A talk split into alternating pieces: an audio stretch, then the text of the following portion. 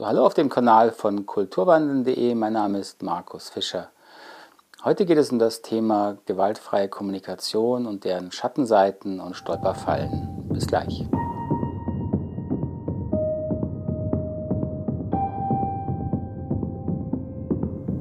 So, woher kommen diese Schattenseiten und Stolperfallen der gewaltfreien Kommunikation? Das grundlegende Problem, was man dabei verstehen muss, ist, dass man gewaltfreie Kommunikation, diese vier Schritte, die Idee, die Thematik, sehr, sehr unterschiedlich interpretieren, in sein Weltbild einbauen und damit anwenden kann. Das hat übrigens auch schon Marshall Rosenberg erkannt in seinen Vorträgen und Seminaren und er hat diese deswegen auch über die Jahre hin verändert, so in meiner Wahrnehmung, während er am Anfang ähm, ja sehr stark auf die Unterschiede eingegangen ist von Giraffen- und Wolfsdenken, ähm, wobei er diese Figuren ja als Symbole für unterschiedliche Bewusstseinszustände, unterschiedliche Weltsichten eingeführt hat. So die Giraffe war für ihn die, das Bewusstsein, dass wir Menschen sind doch alle gleich, haben die gleichen Bedürfnisse und wollen eigentlich kooperieren, wohingegen der Wolf eher dieses egozentrische, auf sich bezogene, ich will nur meins haben, Bewusstsein ausdrückte. Und am Anfang hat er diese beiden einfach sehr plakativ gegenübergestellt und auch so benutzt. Er hat dann über die Jahre gemerkt, dass die Menschen das so verstehen, dass man wirklich vom Wolfbewusstsein irgendwie ins Beraffenbewusstsein springen kann und dann sei man der gewaltfreie Kommunikator und hat daraufhin etwas eingeführt, was er Babygiraffenstadium nannte. Babygiraffenbewusstsein, genau mit diesen Worten hat er es bezeichnet was eben bedeutet, dass es noch ein Zwischenstadium gibt, also einen Zwischenlernschritt, einen Entwicklungsschritt, wo man zwar die Thematik versteht und auch das Grundgerüst der gewaltfreien Kommunikation, es aber noch im falschen Bewusstsein verwendet. So also auch Marshall Rosenberg hat schon den Entwicklungsgedanken dann in seine Seminare aufgenommen. Aus meiner Sicht ist das aber viel zu wenig betont worden, viel zu wenig klar geworden. Und deswegen hat sich die Szene, der Mainstream der gewaltfreien Kommunikation aus meiner Bewertung nicht weit genug entwickelt.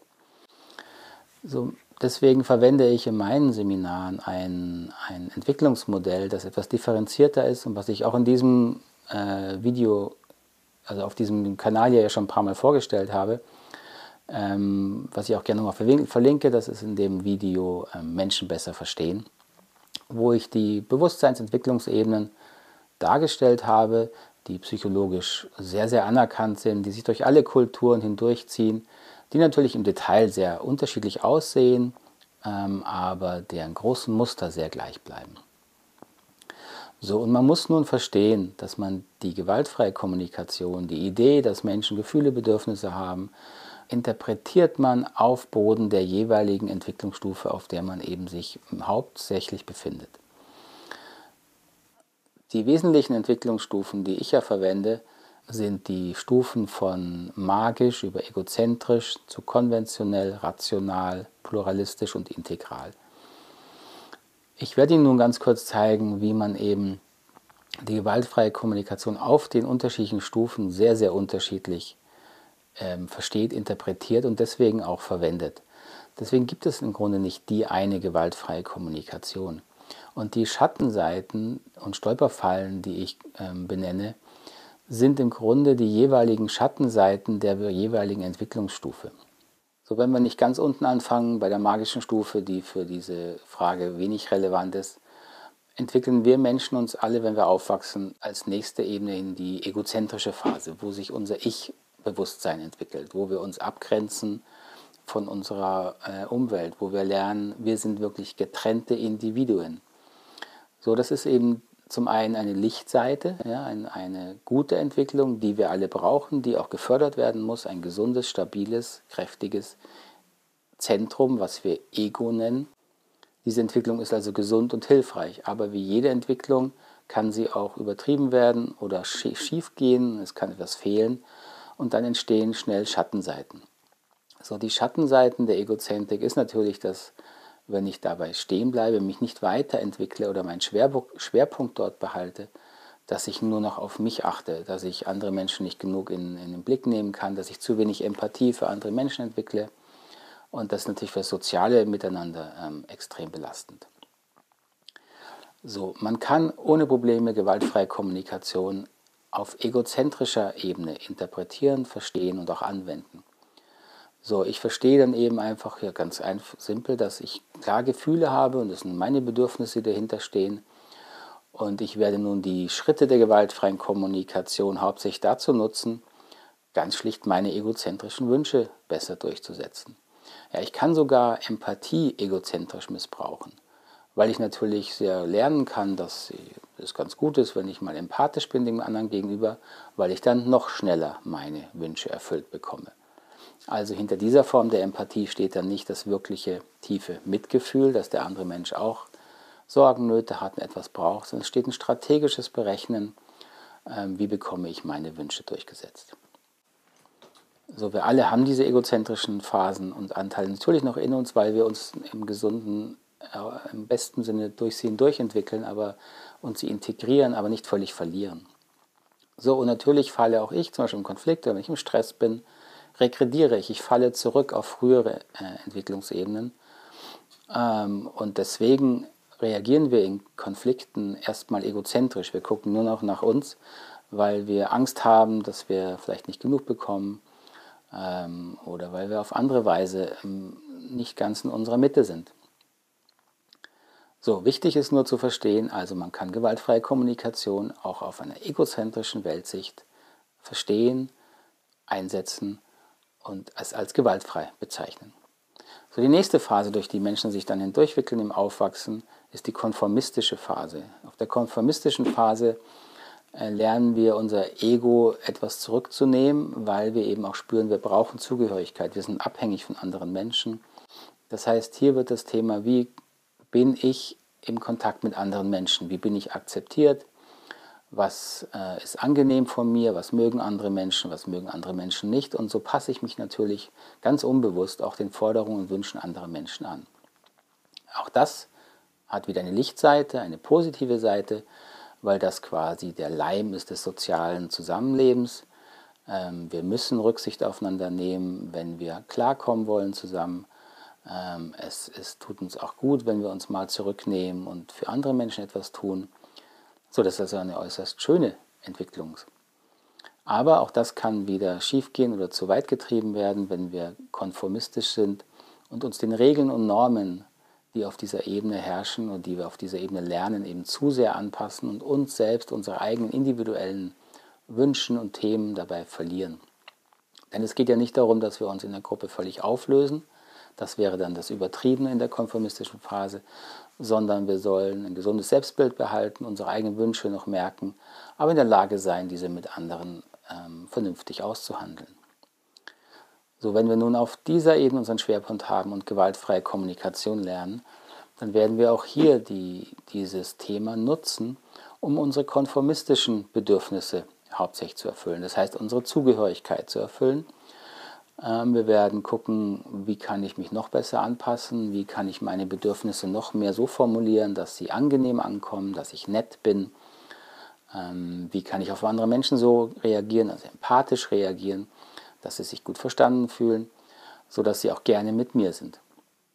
Das ist der eine Teil, wie man auf dieser Ebene gewaltfreie Kommunikation ähm, gebraucht und Sie sehen auch ein Stück weit missbrauchen kann, weil es im Grunde nicht wirklich darum geht, ähm, mich zu zeigen, sondern ich zensiere mich, ich äh, bin, halte mich zurück mit meinen Wünschen, weil ich zu viel Angst habe, die Zugehörigkeit zu verlieren. Das heißt, ich bin nicht wirklich äh, als ganzer Mensch sehe ich mich da willkommen, sondern gucke, wie kann ich mich anpassen. Das ist eine große Schattenseite in der gewaltfreien Kommunikation, die ich auch in vielen, vielen Gruppen wiedererlebt habe, dass durch gewaltfreie Kommunikation ein neues Konzept von richtig und falsch äh, in die Kommunikation kommt. Richtig und falsch sind zwei Themen, die natürlich auf der konformistischen Ebene ähm, erstmal zentral werden.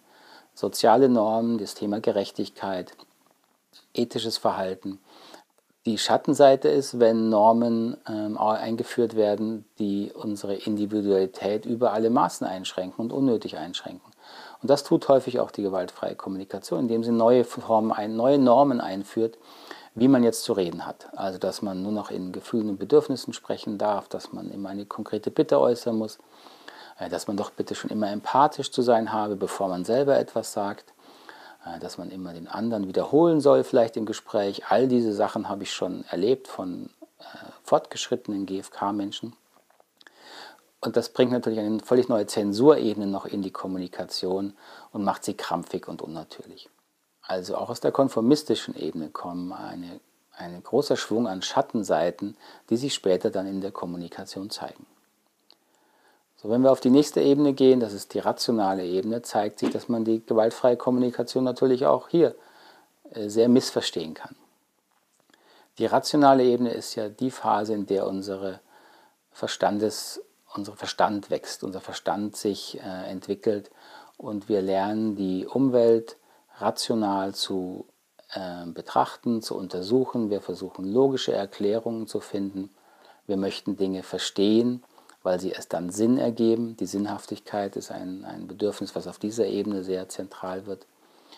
So, das ist also die, wieder die Lichtseite dieser Entwicklungsphase. Die Schattenseite ist, wenn man versucht, das ganze Leben rational zu verstehen, was einfach nicht möglich ist.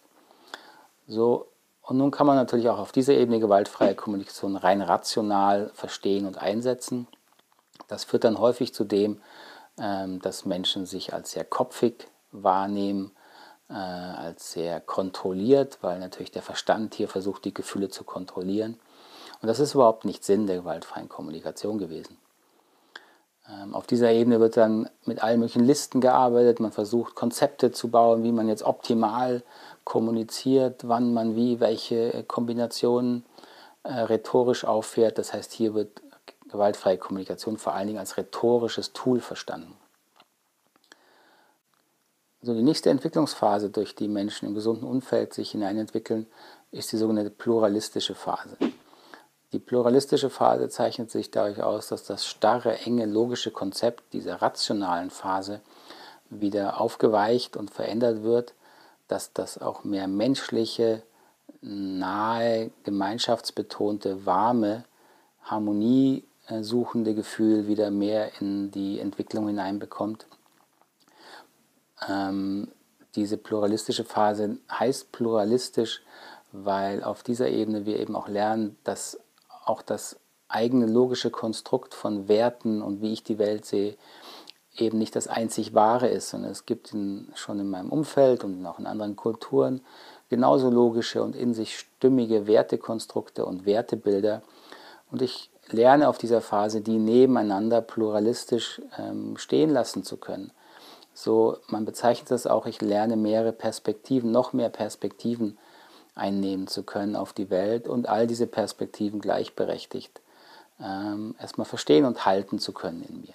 So, das ist wiederum die Lichtseite dieser Entwicklungsphase. Und natürlich passt da hinein die gewaltfreie Kommunikation von ihrem Wertebild auch perfekt hinein.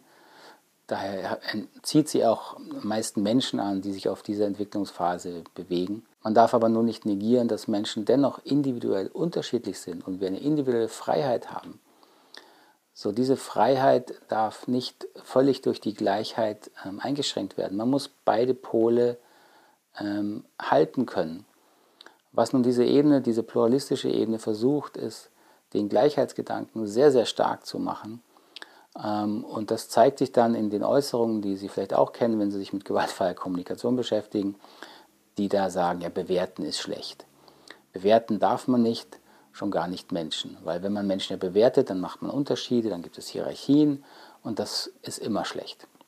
So diese Ebene hat also nicht nur eine Abneigung gegen Bewertungen, was ja in sich schon unlogisch ist. Ich bewerte Bewertungen, sondern sie hat auch eine Abneigung gegen die äh, Analysen und Hierarchien, die dadurch entstehen. Sie, diese pluralistische Ebene hält jede Werteebene für gleich wichtig. Das führt im Endeffekt zu einer Übertoleranz und einem starken Laissez-faire und auch eine, im Endeffekt zu einer Beliebigkeit, einem Nihilismus im Grunde allen Werten gegenüber. Denn wenn alle Werte gleich wichtig sind, dann brauche ich keine Unterschiede mehr zu machen.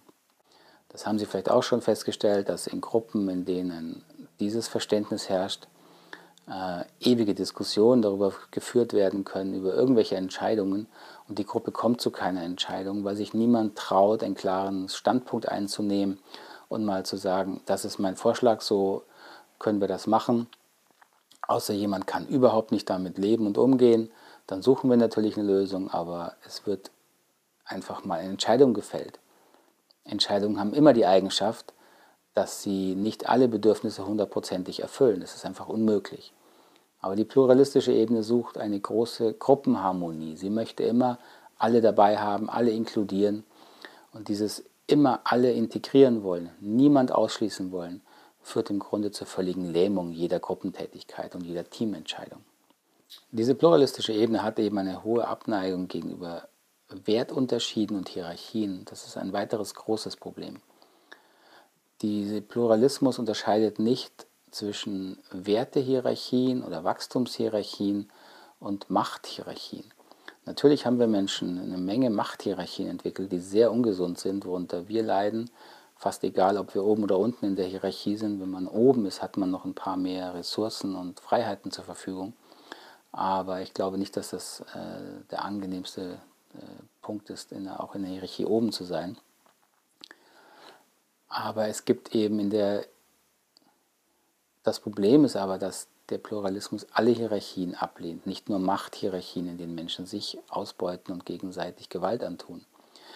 Der Pluralismus lernt eben auch, der Pluralismus, der Pluralismus lehnt eben auch Wachstums- und Wertehierarchien ab. So, Wachstumshierarchien ist aber nun das Grundlegendste, was wir in der Natur finden. Fast alles, alle lebendigen Prozesse, die wir kennen, sind hierarchisch strukturiert. Äh, eine Zelle ist der kleinste Anteil in einem Körper. Eine Zelle wird zu einem Organ. Ein Organ ist Teil eines Körpers.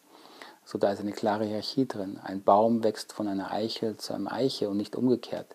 Da ist eine Hierarchie und Abfolge im Wachstum. Selbst unsere Sprache ist hierarchisch aufgebaut. Wir lernen zuerst Laute, dann Wörter, dann Sinnzusammenhänge und ganze Sätze bis hin, dass wir Bücher äh, lesen und schreiben können. Also die, die Natur ist sehr, sehr stark wachstumsorientiert, hierarchisch aufgebaut. Und auch die, auf Werteebene gibt es für mich eine klare Hierarchie. Ich persönlich halte Toleranz und Freiheit von körperlicher Gewalt für einen großen Fortschritt und halte ich für weitaus besser als äh, Organisationen oder Kulturen, in denen es noch völlig üblich ist, dass, dass ältere, äh, jüngere züchtigen, dass Männer ihre Frauen züchtigen und schlagen dürfen, dass Lehrer ihre Kinder schlagen dürfen und so weiter. Die gewaltfreie Kommunikation ist, besteht ja selber aus einem Wertekonstrukt, was, es, was sie selbst für besser hält. Natürlich hält sie es besser, wenn wir durch Kommunikation Konflikte gewaltfreier lösen können. So, es wäre also Unsinn zu sagen, die gewaltfreie Kommunikation äh, betrachtet alle Werte als gleich. Das stimmt einfach nicht. Aber die pluralistische Entwicklungsebene hat wahnsinnig viel Angst davor, klare Aussagen zu den eigenen Werten zu machen, weil man sich dadurch wieder angreifbar macht und sich ähm, der Diskussion auch stellen muss. So, die letzte Entwicklungsebene, die ich hier vorstellen möchte, ähm, ist die Ebene, auf die in unserer westlichen Kultur sozusagen wir uns hin entwickeln.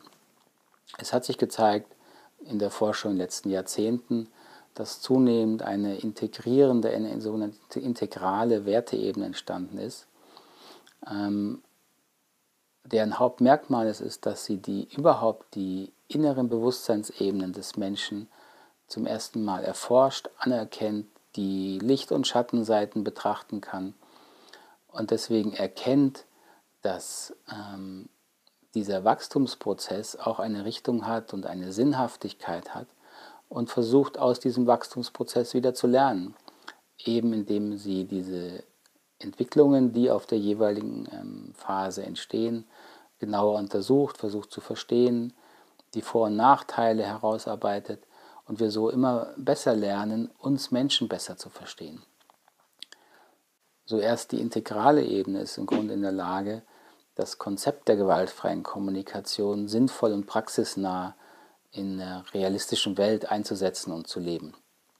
So aus meiner Sicht ist nun im Mainstream der gewaltfreien Kommunikation Folgendes passiert, dass natürlich Menschen, wie ich gerade beschrieben habe, ihren Schwerpunkt auf sehr unterschiedlichen Ebenen haben und sie die gewaltfreie Kommunikation und eben auch die Schattenseiten eben genau bis zur Ebene und von dieser Ebene her mitbringen. Und wenn man es nicht schafft, nun zu unterscheiden und zu sagen, im Moment, das Verständnis von gewaltfreier Kommunikation, das ist nicht falsch, aber es ist noch nicht das, wo wir hinwollen, dann hat man ein großes Problem. Denn dann muss man akzeptieren, dass auch egozentrische gewaltfreie Kommunikation oder konformistische gewaltfreie Kommunikation die gewaltfreie Kommunikation ist. Und das ist schlicht nicht möglich und auch falsch, weil die Konsequenzen genau das Gegenteil sind dessen, wo wir hinwollen mit der Idee, die hinter, der Rosenberg, äh, hinter dem Rosenberg-Modell steht. Also der Mainstream, so wie ich ihn wahrnehme in der Szene, ähm, steht eben auf der pluralistischen Ebene und hier wird alles getan, um den Gruppenzusammenhalt zu erhalten, um keine Konflikte aufkommen zu lassen, um Harmonie zu fördern, äh, um sich immer gut zu fühlen und sich zu mögen. Und das ist eine Weile natürlich sehr angenehm, hemmt aber die wichtige Entwicklung zur nächsten Ebene, wo man aus meiner Sicht im Grunde die gewaltfreie Kommunikation überhaupt erst sinnvoll verwenden kann. Das Schwierige nun an diesem Thema ist, dass ähm, Sie eine Gruppe oder auch einzelne Personen, die auf der Ebene sind, auf der sie sich befinden, dies ja nicht bewusst und absichtlich bösartig machen. Wir sind immer in unserer Ebene äh, unbewusst, auch ich habe natürlich genug Schattenseiten aus all diesen Ebenen, das will ich überhaupt nicht verleugnen. Ähm, nur ich habe gelernt, das zumindest anzuerkennen, dass ich diese Schattenseiten habe. Und wenn mich Leute darauf hinweisen, versuche ich auch wieder hinzugucken, wo bin ich zu egozentrisch, äh, wo passe ich mich zu sehr an eine Gruppe an, da habe ich auch starke Tendenzen. Äh, wo bin ich zu nett, wo bin ich vielleicht zu rational und man merkt nicht, wie es mir eigentlich mir geht und, und, und. So diese Schattenseiten leben wir aber eben unbewusst. Das heißt, wir brauchen im Grunde den Spiegel von außen, der uns darauf hinweist, hey, Moment, da ähm, könnte eine ungesunde Entwicklung drin stecken.